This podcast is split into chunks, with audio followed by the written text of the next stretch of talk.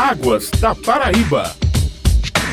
O programa de monitoramento da qualidade da água na Paraíba teve início em 2017. Estabelecido através de um contrato entre a Agência Nacional de Águas, a ANA, e a Agência Executiva de Gestão das Águas do Estado da Paraíba, a ESA, o Qualiágua tem como objetivo monitorar e divulgar dados de qualidade de água do Estado da Paraíba. E para falar sobre o Qualiágua, no Águas da Paraíba, um programa da ESA, Agência Executiva de Gestão das Águas do Estado da Paraíba, nós vamos conversar hoje com o professor da UEPB, José Lucena Barbosa. Bom dia, doutor Etan, e seja novamente bem-vindo. Bom dia, meus caros.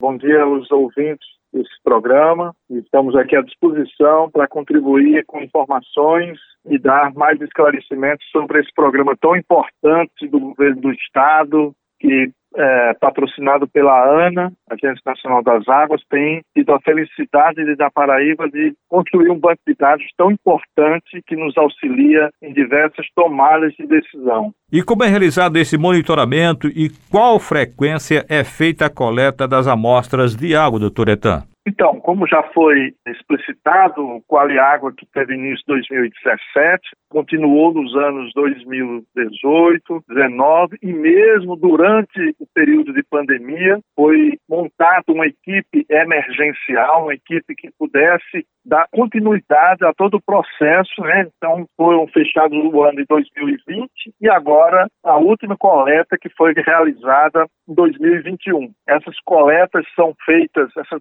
amostragens são feitas nos meses de fevereiro, maio, agosto e novembro, né? Ou seja, trimestralmente são coletados e ela tem uma propriedade de monitorar e dar um panorama geral de toda a Paraíba nas 11 bacias hidrográficas, sendo 34 pontos em trechos de rios e 36 reservatórios. São 70 corpos hídricos sendo monitorados e até aqui mais quase 2 mil amostras foram coletadas, analisadas e entregues laudos e considerações à ESA para que ela se assenhore, tenha uma visão ampla, clara, objetiva do que é as nossas águas ao longo desse tempo. De um modo geral, doutor Etan, como está atualmente a situação da água na Paraíba? De forma mais específica, qual o nível da qualidade das águas dos principais açudes que abastecem cidades como Souza, que é o açude São Gonçalo, Campina Grande, que é o Boqueirão, e em João Pessoa, que é o Gramão e Mambuaba? De 2017 até agora, há uma proposição de metas que são estipuladas. Né? Entre elas, há o aumento anualmente do número de variáveis de parâmetros que a gente vai adicionando a cada ano. Então, por exemplo, em 2018 eram sete variáveis físicas e químicas. Em 2019 passou para 11 variáveis, em 2020 15 variáveis, 2021 agora 18, já com a inclusão de variáveis biológicas, de variáveis que retratam, por exemplo, bactérias, algas, né, então que são importantes. E a cada momento a gente sofistica esse diagnóstico, né? Então, cada vez mais elementos para essas considerações são importantes. E aí a gente tem visto, de uma maneira bem global, que não dá para a gente detalhar com mais especificidade, a gente tem visto, por exemplo, que desse conjunto de dados até hoje levantados, nós vamos ter, por exemplo, dos 36 reservatórios que são monitorados, 65% estão eutróficos e 35% estão entre oligo e mesotrófico. Então, isso é uma característica que, ao longo do tempo, essas águas foram sendo, nesses últimos quatro décadas, por exemplo, a gente herda um passivo ambiental bem interessante das outras décadas, que faz com que essas águas hoje cheguem a um patamar, vamos assim, de uma luz amarela ligada, de que esses ambientes estão precisando cada vez mais de conservação, de preservação, né, de mecanismos que possam auxiliá-los a uma recuperação, como também os rios. Não tão quanto os reservatórios, mas os rios chegam a um patamar de 46% deles em estágio, de certa forma, preocupante. Em termos de bacia, aí a gente pode ter, na verdade, algumas bacias melhores e outras em situações que possam alertar para novas metodologias. Né? Então, o litoral, né, as bacias litorâneas, tem uma condição melhor. Lógico, a variação espacial e a variação sazonal do clima dessas regiões favorecem, como o reservatório de Gramame, que todo ano ele transborda. Quase invariavelmente, esse ambiente, os reservatórios de Gramame Mamuaba, eles transbordam. E os volumes são importantes para diluir, para arrefecer, para reduzir os impactos de alguma variável, de algum elemento que venham a se acumular nessas águas. Né? Então, as regiões litorâneas salvo via de regras, estão em condições talvez um pouco melhores do que as do Agreste, da região do Curimataú, do Cariri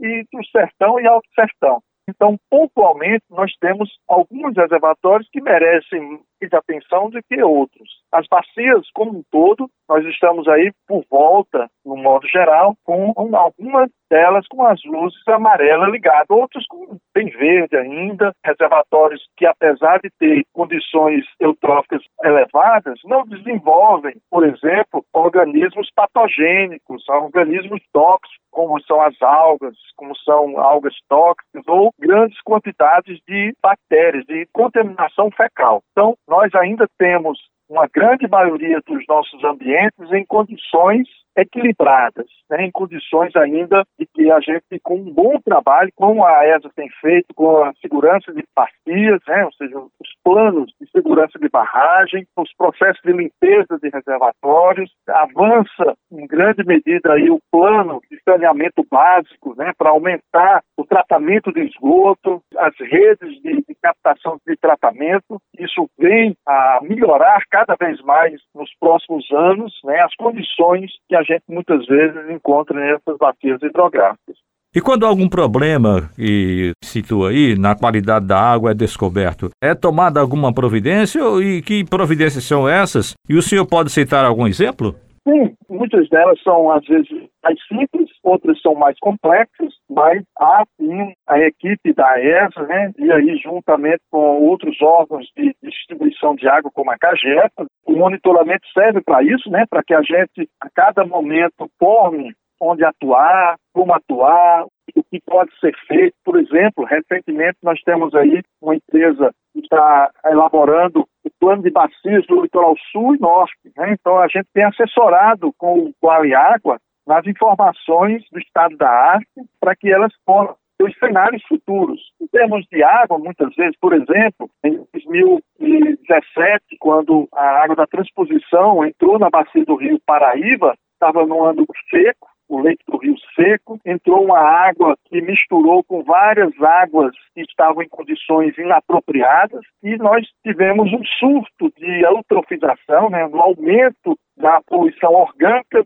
de Boqueirão. Então, isso foi informado, houve uma tomada de decisão para essa contaminação, onde, juntamente com os laboratórios da UEPB, não só o nosso de ecologia, mas também da química do CCT, agiram não só nas estações de tratamento de água de Boqueirão, lado de Gravatá, mas como todas as outras que foram necessárias, medidas de reforço no tratamento de água, medidas de limpeza dos reservatórios, medidas que foram, por exemplo, lá em algumas barragens, né, a limpeza dos canais, a limpeza das saídas de água, do pavão que a gente chama, né, da saída de água dos reservatórios, mudança de engrenagem, melhoria do sistema de fiscalização, tudo isso são um conjunto de ações, dependendo da problemática, elas são ativadas de imediato para que seja uma ação que a gente possa garantir sempre a melhor distribuição de água dentro do que preconiza